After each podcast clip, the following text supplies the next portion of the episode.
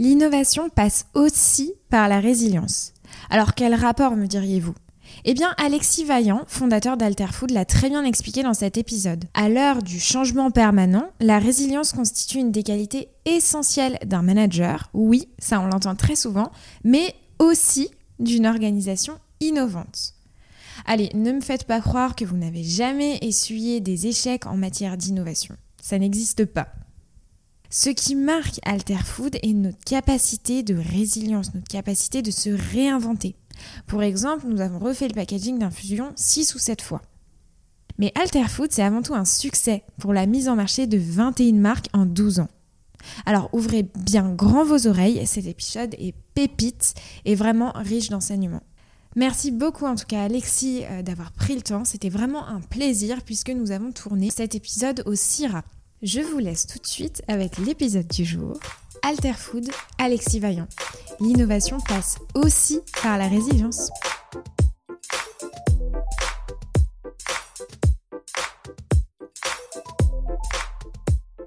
Bonjour Alexis. Hello. Alors je suis ravie, aujourd'hui on est sur le CIRA, d'être sur le stand Alterfood et de t'avoir pour répondre à toutes mes questions. Il y en a pas mal, je te préviens. T'es prêt? Accroché? Je suis prêt. Moi aussi je suis ravi de te voir. Donc aujourd'hui on va se parler d'Alterfood. Alterfood, ça a été créé il y a 12 ans. Aujourd'hui, Alterfood, c'est 21 marques. Les plus connues en grande distribution, Marcel Bio, Hugo le Maraîcher, Infusion. Et en 2020, on se parle de 7,2 millions de chiffres d'affaires et 5500 points de vente en France. Bravo. Merci. Alors tout d'abord, j'ai une question un peu générale. 21 marques en 12 ans. C'est quand même énorme. Enfin, on peut se le dire.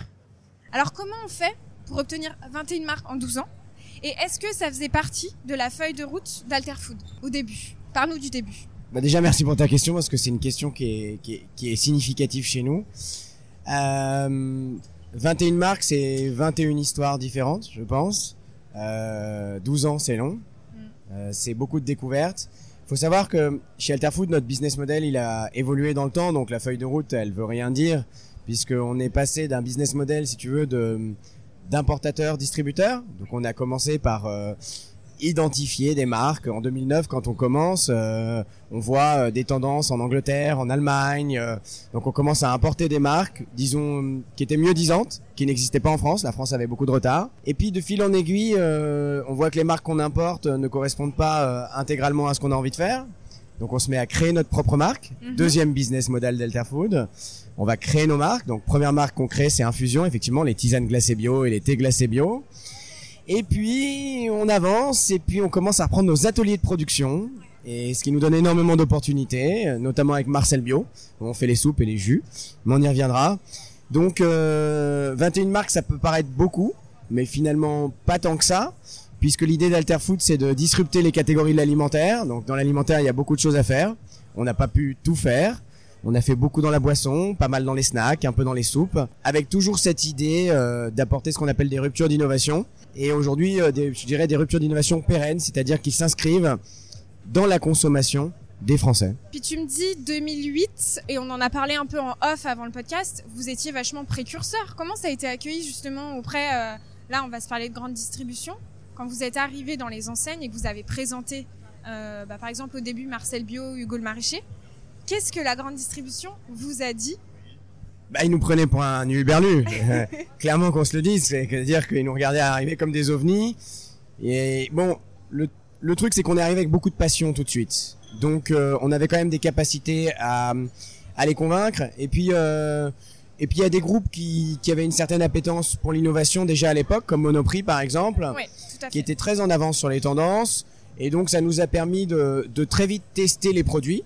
Alors euh, plus on, montait dans les groupes et dans la taille de groupe, plus les acheteurs euh, se disaient mais mais mais qu'est-ce que vous voulez faire? Euh, Qu'est-ce que c'est que ce type de produit?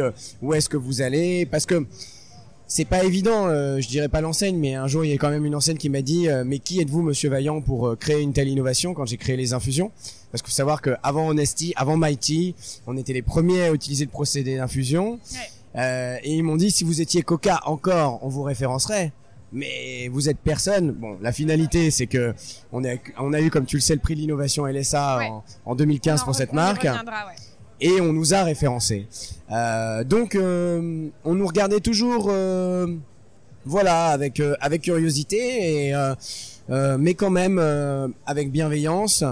Euh, et puis euh, bon, on y reviendra, mais c'est vrai qu'on était un peu euh, un peu jeune, on n'avait pas euh, l'organisation qu'on a aujourd'hui ni la compréhension euh, de la grande distribution. Euh, les- L'écueil d'une marque, c'est souvent, euh, elle veut arriver en grande distribution, elle se dit je vais je vais percer le marché parce que ma mon innovation est fantastique, mais euh, une innovation c'est pas suffisant euh, pour percer le marché. Ouais. Il faut toute une équipe derrière, toute une organisation. Tout à fait. Euh, Puis après, il y a une question de timing aussi. il y a une question de timing. Euh, ça c'est très schumpeterien. C'est l'innovation, c'est c'est c'est le bon moment. Euh, il faut il faut la faire au bon moment parce que innover avant les autres, c'est pas innover.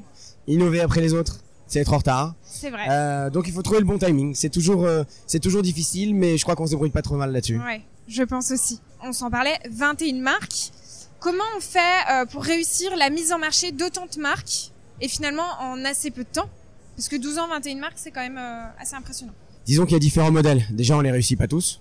Euh, au départ, on se plante beaucoup. C'est bien de le dire aussi. Et c'est euh, aussi, je crois, quelque chose qui marque énormément Alterfood, c'est notre capacité de résilience, notre capacité à se réinventer, notre capacité à voilà à, à avoir des échecs, mais pas s'arrêter sur ces échecs et, et à recommencer. Mm, mm. Euh, je crois que le packaging d'infusion, on a dû le refaire six ou sept fois. Euh, et au début, il était absolument pas adapté à la grande distribution. Pourquoi? C'était un problème de visibilité en Parce rayon? qu'on était trop arty. On voulait faire quelque chose de différenciant, que ça soit dans le produit et dans le pack. Et finalement, euh, on peut innover sur euh, un pan du business, mais faut pas innover partout parce que sinon on n'est plus euh, compris des consommateurs. Et ça, c'est important. Si on veut qu'une innovation elle marche, faut qu'elle soit comprise des consommateurs. Donc, euh, je dirais qu'aujourd'hui, euh, réussir une mise en marché, c'est déjà euh, avoir le bon produit. C'est nécessaire. Euh, avoir le bon mix marketing. Donc, c'est souvent euh, le positionnement prix euh, par rapport à la qualité du produit. Avoir des clients qui nous suivent, parce que euh, sans les clients, on n'est rien. Euh, et c'est très important euh, d'avoir, pour chaque grand lancement qu'on a fait, on a eu des groupes de la grande distribution qui nous ont suivis. Par exemple, pour Hugo le Maraîcher, c'est Carrefour qui nous a fait confiance, qui nous a mis dans tous les carrefours. Et c'est là où on s'est vu qu'on était vraiment en retard parce qu'on n'arrivait même pas à suivre et que euh, et que on nous avait donné une, une opportunité fantastique, mais qu'on n'était pas euh, câblé pour le faire. Et donc, ça vient en- en- pas au dernier point de la mise en marché, mais un point qui est fondamental, c'est derrière d'avoir l'équipe pour suivre. Bah, c'est ça. C'est d'avoir l'équipe sur le terrain et d'avoir une belle équipe sur le terrain. Aujourd'hui, euh, Alterfood, c'est quand même 14 bonhommes qui tournent dans les magasins. Enfin, bonhommes et, et, et, et- et jeunes filles également. Euh, et euh, et d'avoir aussi un trade marketing bien organisé parce que bah, ça va avec euh, toute l'organisation, la PLV, euh, euh, le- les promotions. Bref, il faut être vraiment... carré.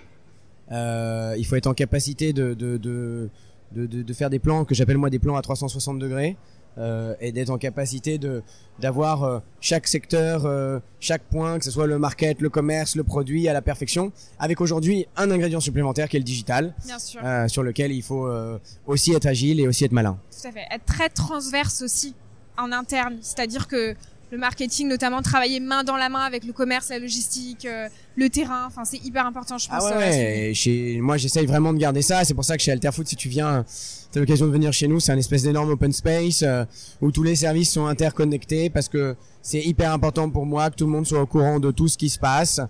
Euh, faire circuler l'information, c'est une clé si on veut réussir.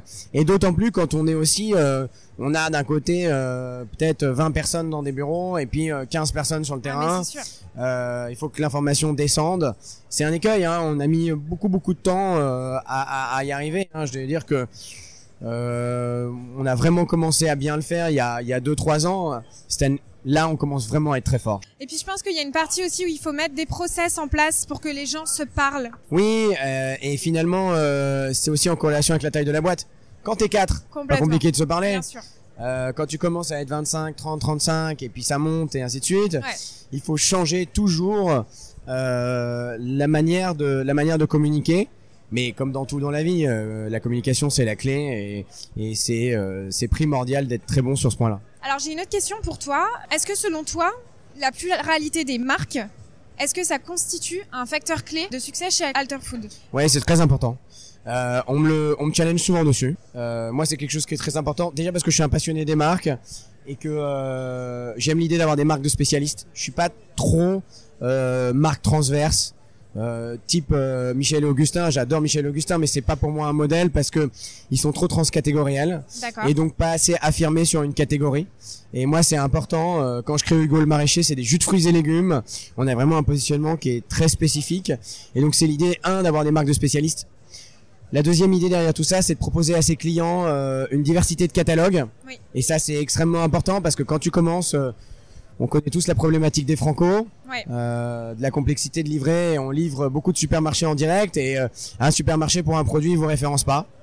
Euh, tandis que pour une gamme de produits, il est content parce qu'on répond à plusieurs unités de besoin. Et ça, euh, c'est hyper important. Et le troisième point, c'est le, ce que j'appelle le coup de frein sur la sur la force de vente. C'est-à-dire que euh, c'est bien joli d'avoir une force de vente, mais si elle passe en magasin pour un produit, c'est mort. Il faut quand même euh, une gamme assez importante, assez significative, qui génère un chiffre d'affaires assez significatif euh, pour pouvoir euh, pour pouvoir euh, amortir le coût de la force de vente. D'autant plus quand on n'a pas euh, les rotations d'une grande marque nationale. Ouais, et bien évidemment, une PME n'a pas la puissance de, communication et, et ni euh, l'historique d'une grande marque nationale ou internationale. Et donc il faut se battre pour se faire sa place constamment. Et d'ailleurs, tu parlais souvent de la force de vente et je trouve que c'est un point juste hyper important quand on est une start-up, quand on est une PME, aussi un grand groupe pour la visibilité. Euh, quand on arrive avec une gamme de produits en rayon, on sait que le consommateur il passe 2 3 secondes en rayon.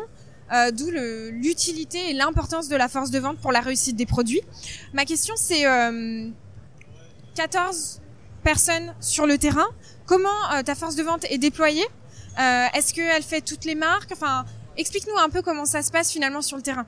Alors je dis souvent, euh, bon, chez Alterfood, la force de vente, c'est le nerf de la guerre. Parce que ce que j'essaye de leur inculquer, je leur dis, mais en fait, je peux tout faire, je peux tout créer. Sans vous, c'est Sans pas vous, je suis rien. C'est vrai. Euh, et surtout, ils sont finalement le premier contact direct avec le produit. Et c'est pour, c'est pour ça que chez nous, la force de vente est extrêmement importante. Les, les, les, les filles et les garçons qui travaillent autour de nos produits dans les magasins sont choisis avec délicatesse. Et c'est aussi pour ça que j'ai toujours voulu avoir ma propre force de vente. Parce que c'était hyper important pour moi qu'ils aient le maillot Alterfood. Et ça, c'est vraiment quelque chose de... Chaque personne qui bosse chez Alterfood, elle transpire le produit. Elle est Ils sont amoureux de nos produits, ils sont amoureux de, ce qu'on fait, de ce qu'on essaye de faire. Et ça, c'est le premier point, c'est-à-dire euh, c'est euh, c'est la philosophie. Après, en termes organisationnels, il faut savoir que nous, comme tu le disais euh, en préambule, alors oui, on faisait 7 millions de chiffre d'affaires en 2019, mais on a perdu un million avec le Covid. On faisait 8 et demi, enfin en 2020, on faisait 7.2, on faisait 8.5 en 2019, on va faire plus de 10 cette année. On a toujours eu une force de vente plus importante que la taille de notre entreprise. Et c'est toujours une volonté que j'ai eue d'investir, d'investir, d'investir, d'investir sur la force de vente. Euh, même euh, j'avais des, j'ai fait une levée de fonds en 2018. les- mes financiers au bout d'un moment me disaient mais Alexis, ta ta ta masse salariale est, est décorrélée de ton chiffre d'affaires. Mais j'ai toujours construit l'idée de construire l'avenir par rapport à tout ça. Et en termes organisationnels, c'est assez simple, c'est-à-dire qu'on couvre euh, les zones de chalandise de nos clients. Nos gros clients aujourd'hui, bah c'est Carrefour, c'est Intermarché, euh, et euh, ce sont des gens qui sont très présents. Alors en région parisienne, parce qu'originellement, voilà, on est en région parisienne, donc on a quatre personnes en région parisienne. Le Rhône-Alpes, très important, deux personnes. Euh, le Sud, on a une personne à Marseille, une personne à Nice, on a une personne à Bordeaux, une personne à Nantes, une personne à Lille. On vient d'embaucher en Normandie. Donc on essaye de, couvrir peu ou prou tout le territoire français avec une, une ligne conductrice qui est de dire on couvre les zones urbaines en priorité urbaine et périurbaine et on suit nos clients des villes sur leur zone de villégiature. Donc on va aller sur les côtes. Et c'est aujourd'hui ce qu'on peut se permettre. C'est comme je te le disais, c'est jamais suffisant. Et, et- et je vois Alterfood grandir avec une grande force de vente. Ça me fait très plaisir après deux ans de, de terrain et de bataille. Euh, Bravo parce que c'est pas un euh, métier facile. C'est pas un métier facile, mais c'est très formateur. Surtout quand t'es jeune et que tu commences euh, dans la grande district. Autre question, euh, enfin annexe, mais euh, donc moi qui j'ai tourné deux ans euh, sur la région Rhône-Alpes, je voyais beaucoup, en tout cas, de meubles euh, Marcel Bio. Euh, ça, c'est une volonté d'aller venir euh, étendre le rayon avec euh, bah, de la PLV, enfin en tout cas des moyens de l'activation, en tout cas en magasin. Il y a un dicton qui dit quand tu peux pas rentrer par la porte, tu rentres par la fenêtre. Ben nous, c'est assez simple, c'est que quand il y a pas de place en rayon pour nous, on va étendre le rayon. Étendre le rayon, c'est poser des meubles on croit dans nos produits, on a des beaux produits, les consommateurs aiment nos produits. Parfois, euh, les chefs de rayon sont un peu réticents, donc la manière de les convaincre, c'est aussi de leur dire, bah regarde, on va te mettre un meuble, on va te mettre une PLV. C'est aussi euh, pour nous une manière d'exister, parce qu'encore une fois, c'est ce que je disais tout à l'heure, nous on n'est pas capable de communiquer en télé, on n'a pas les moyens. Euh, D'ailleurs, faut nous suivre sur Instagram, faut venir nous voir sur Facebook, Instagram, LinkedIn. C'est aussi notre manière de communiquer, mais notre première manière de communiquer, c'est le magasin, c'est le Ah oui. carrelage c'est euh, voilà c'est c'est le top rayon euh, c'est le meuble alors oui effectivement euh, les meubles chez nous sont extrêmement importants. On essaye qu'ils soient cool qu'ils soient bien designés qu'ils reflètent euh, reflètent la marque. Et oui euh, encore une fois c'est ce que je te disais tout à l'heure c'est que j'ai de la chance. Euh, j'ai des filles des garçons qui travaillent extrêmement bien et qui arrivent à poser des meubles partout. Et, et on suit ça avec euh, avec vraiment beaucoup d'attention parce que c'est important pour nous de proposer à nos clients des produits performants Alors maintenant, si on se parle en termes de business, euh, moi j'aimerais savoir quelle est la marque qui a le plus de diffusion, vu qu'on se parle de, de terrain, euh, à ce jour sur le marché en grande distribution. de loin les soupes Marcel Bio Les soupes Marcel Bio. Les soupes Marcel Bio, on est présent dans tout le groupe AMC, donc Monoprix, Casino, Franprix. Euh, on est présent euh, chez Carrefour, bien entendu, chez Intermarché, chez Système U, chez Auchan, euh, et on vient de signer avec Leclerc, qu'on travaille en direct jusqu'à présent. Et là, on va, euh, j'espère, j'espère que les SCA vont nous suivre, mais on va rentrer dans pas mal de Leclerc. Euh, c'est vraiment la, le produit qui a la plus grosse diffusion. C'est euh, parce qu'on a craqué quelque chose sur la soupe. On a craqué quelque chose quand on est arrivé sur le marché, c'était vraiment pauvre. L'offre était très pauvre. Euh, des produits de, de, de, de très faible qualité à très bas prix. C'est vrai que nous on arrivé avec des produits qui valaient à peu près le double des produits euh, classiques, des marques, des grands groupes internationaux, et on arrivé avec un bon produit, un produit euh, euh, issu de nos filières, un produit transformé dans notre outil de production, euh, un produit avec plus de 70% de fruits et légumes. euh, voilà, euh, un vrai bon produit du terroir français. Et euh, je crois que c'est ce qui touche les consommateurs et c'est ce qui euh, leur plaît dans la marque Marcel Bio. Qui répondait aussi, je suppose, à une unité de besoin, parce que comme tu le disais, euh, euh, l'offre était assez pauvre en qualité. Quelle est ta cible aujourd'hui, par exemple, sur Marcel Bio? C'est une cible plutôt urbaine euh, Alors unité de besoin, euh, je pense sur unité de besoin, ce qui est assez fou, c'est que c'était surtout à Marcel Bio, ça a été une opportunité de faire de la soupe pour nous. À la base, Marcel Bio, on faisait des jus. Et puis euh, j'ai un de mes agriculteurs qui a monté euh, un outil de fabrication et qui, qui et je lui rends hommage parce qu'il a été fou de vouloir faire ça. Après, on l'a rejoint pour l'aider à le financer parce que c'est devenu compliqué. Il a racheté des terres, il a commencé à planter des légumes. Aujourd'hui, tous les légumes qui sont plantés dans la ferme du Cantou sont des légumes qui sont euh, euh, euh, pour pour la marque Marcel Bio. Donc euh, ça a été d'abord euh, une volonté euh, de, de, de, de faire quelque chose de bon, de faire quelque chose de beau. Et effectivement, en fait, et c'est après qu'on s'est rendu compte de l'opportunité de marché. C'est-à-dire qu'on s'est dit, mais attends, il y a pas entre guillemets de soupe de qualité euh, sur le marché de la soupe aujourd'hui tel que nous on le voit. C'est-à-dire, quand je te dis la qualité, c'est la transparence, la traçabilité, les qualités nutritives, mais surtout le goût.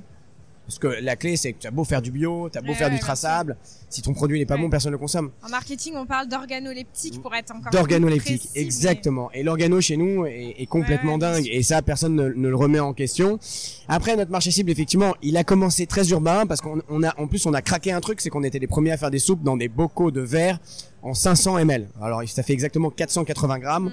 la soupe et les gens nous ont dit mais attendez c'est quoi l'utilité? Parce que c'est pas pour une personne c'est pas pour une famille. Et moi ma philosophie ça a toujours été de dire déjà une famille une bonne famille elle se fait sa soupe elle-même.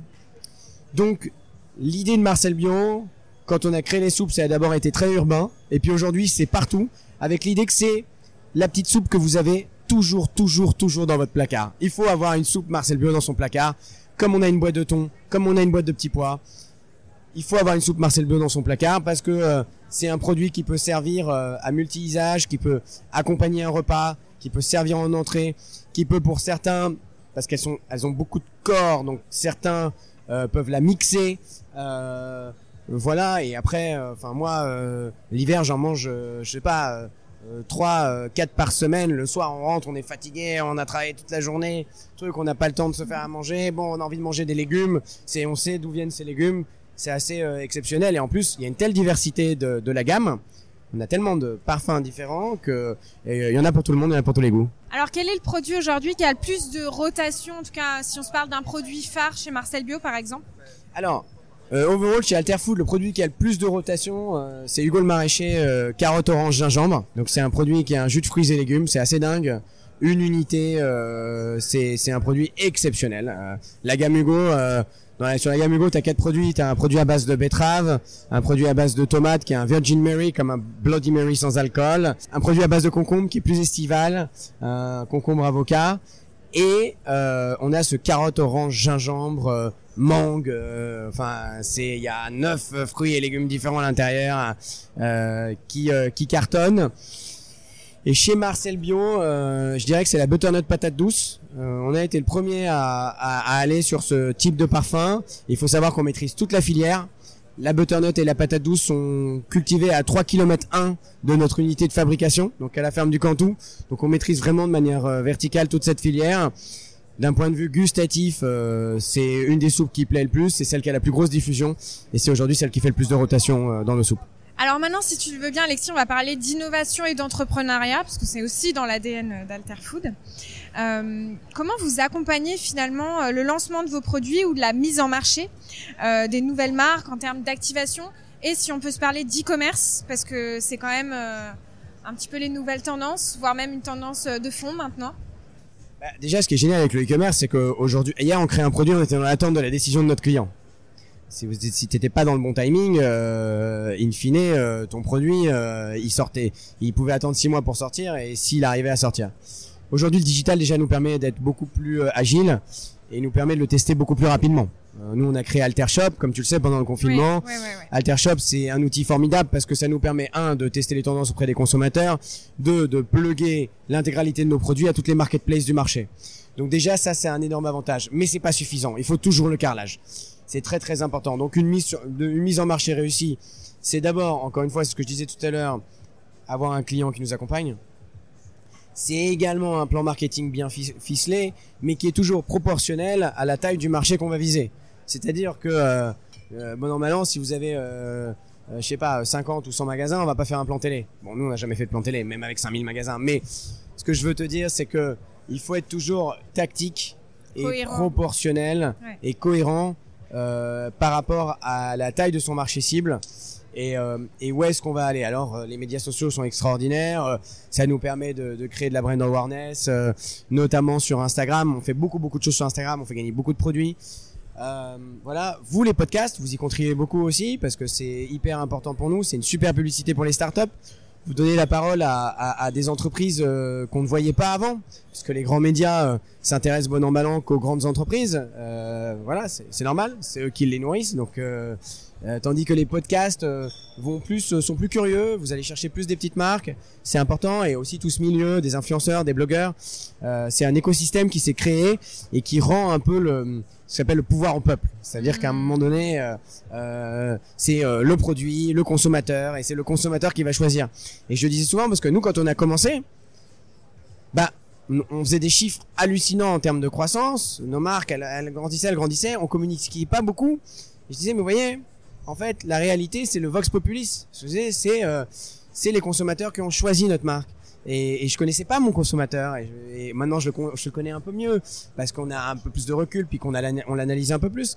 Mais euh, donc c'est c'est ça qui est extraordinaire. Donc c'est un savant dosage entre euh, des choses euh, un peu planifiées, être carré, être organisé, et puis euh, et puis euh, la chance. Bah oui, oui, il y a Voilà, y une part aussi de Dans la réussite, il y a toujours de la chance. tout à fait. Aujourd'hui, les consommateurs en grande distribution vous achètent pour la marque ou pour le produit? Vous êtes une PME, donc c'est une taille assez intermédiaire finalement, pas une start-up, pas un grand groupe.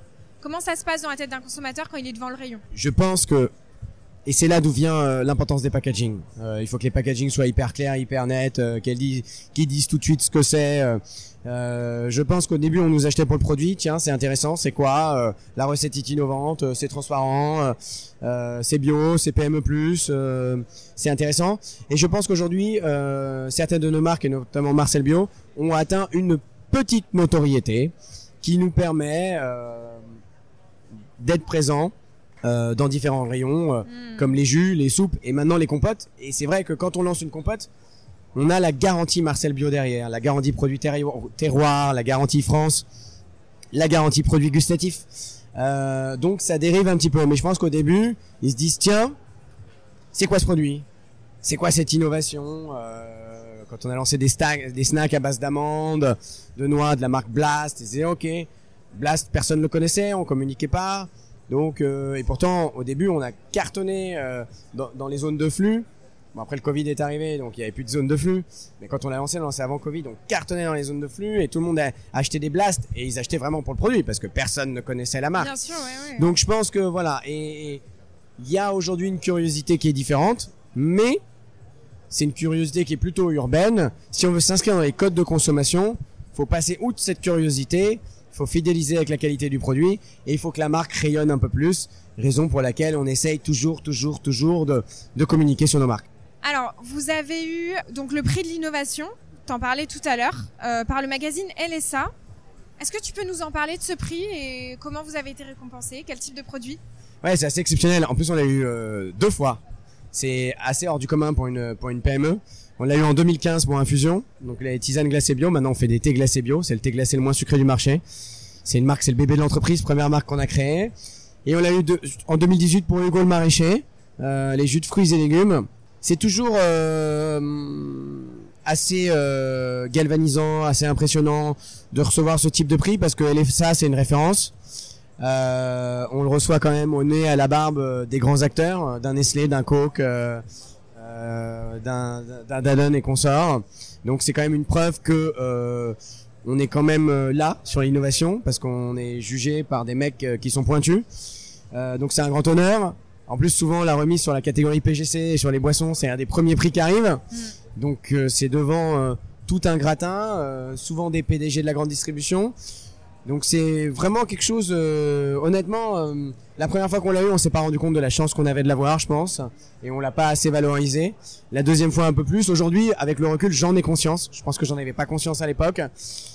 C'est euh, c'est gratifiant, c'est exceptionnel, mais c'est pas suffisant. C'est-à-dire que c'est bien, ça flatte l'ego et ça fait de la noto dans un milieu professionnel qui est très bataillé. Euh, mais derrière, ça fait pas un, millième du travail qu'il y a à bah, faire. Donc il faut continuer à charbonner et puis euh, et puis voilà, c'est fait, c'est passé, c'est cool. Euh, mais maintenant, faut bosser. Un autre prix aussi que vous avez eu? Et vu qu'on a pas mal de personnes en marketing qui nous écoutent, ce serait intéressant qu'on développe un peu là-dessus. Euh, c'est sur votre euh, Tensai. Je sais pas si je le dis correctement. Tu me reprends si jamais. Euh, qui a reçu le, le prix du Packaging of the Year à New York. Est-ce que tu peux nous expliquer justement les raisons de, pourquoi vous avez reçu ce prix-là? Parce qu'on se parle beaucoup de euh, visibilité en rayon, euh, packaging innovant. Explique-nous en fait euh, comment ça, c'est, ouais, c'est une histoire assez exceptionnelle. Alors déjà, Tensaiti, c'est une marque que j'ai créée avec l'idée de créer le thé glacé le plus parfait du marché. Donc, je dis souvent les thés glacés. Le problème des thés glacés, c'est que c'est soit, soit trop sucré, soit trop fruité. Donc, on avait l'idée de faire quelque chose qui est comme un thé fait à la maison avec une idée de feuilles de thé euh, infusées, euh, légèrement aromatisées, avec du sirop d'agave, donc c'est très fin, c'est un produit très très fin. Le deuxième point, c'est que Tensaiti, c'est une marque qui est réservée. Euh, là, on est au Syrah ici. C'est une marque qui est réservée au café, hôtel, restaurant. C'est une marque qui est réservée au réseau bio spécialisé, qui est vendu chez Naturalia notamment, euh, chez Bio c'est bon. Euh, donc ça, c'est très important de le dire. C'est une marque qu'on a toujours euh, préservée. Et alors, ce qui est drôle dans cette histoire de, alors on a été Silver Packaging of the Year euh, au Guggenheim à New York. Et ce qui est drôle sur cette histoire, c'est que moi, je suis un passionné des packaging. Je crée des packaging tout le temps. J'aime euh, créer des univers, euh, raconter des histoires en adéquation avec l'origine du produit. Et Tensai, on s'est retrouvé avec des contraintes techniques extrêmement importantes parce que c'est un produit qui est très craft.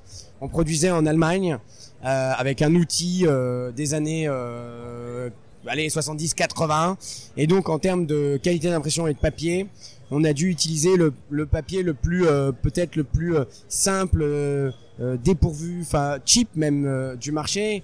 Et du coup on a décidé de prendre le truc à revers et de faire un, un truc en noir et blanc total vraiment très craft. Et c'est fou parce qu'avec tout ce qu'on a créé depuis depuis 10 11 ans c'est avec ce produit qu'on a eu le Silver Packaging of the Year. Comme quoi aussi ce que j'appelle le low marketing, un marketing totalement épuré mais vrai, ça marche aussi très bien. Et je suis très fier de ce produit. C'est une grande fierté. Et je les ai en face de moi. Alors là, ouais, t'es en face de toi. Une Alors, autre version c'est une autre version parce que, en fait, pour les Jeux Olympiques de Tokyo, on a travaillé avec un designer euh, suisse qui a redesigné le, le métro de Tokyo, qui s'appelle Julien Wolf. Et avec euh, et avec Julien, on a revisité euh, quatre quartiers de Tokyo de manière aussi très chic, très épurée, mais un peu plus colorée que ce qu'était la marque. c'est aussi ça Alterfood, c'est l'idée aussi de d'apporter de l'innovation, mais de aussi se faire plaisir, parfois avec des choses que les autres ne font pas. Alterfood, c'est avant tout une marque qui est engagée, donc pour la planète et pour l'homme. Est-ce que tu peux nous en parler, justement, des engagements de la marque?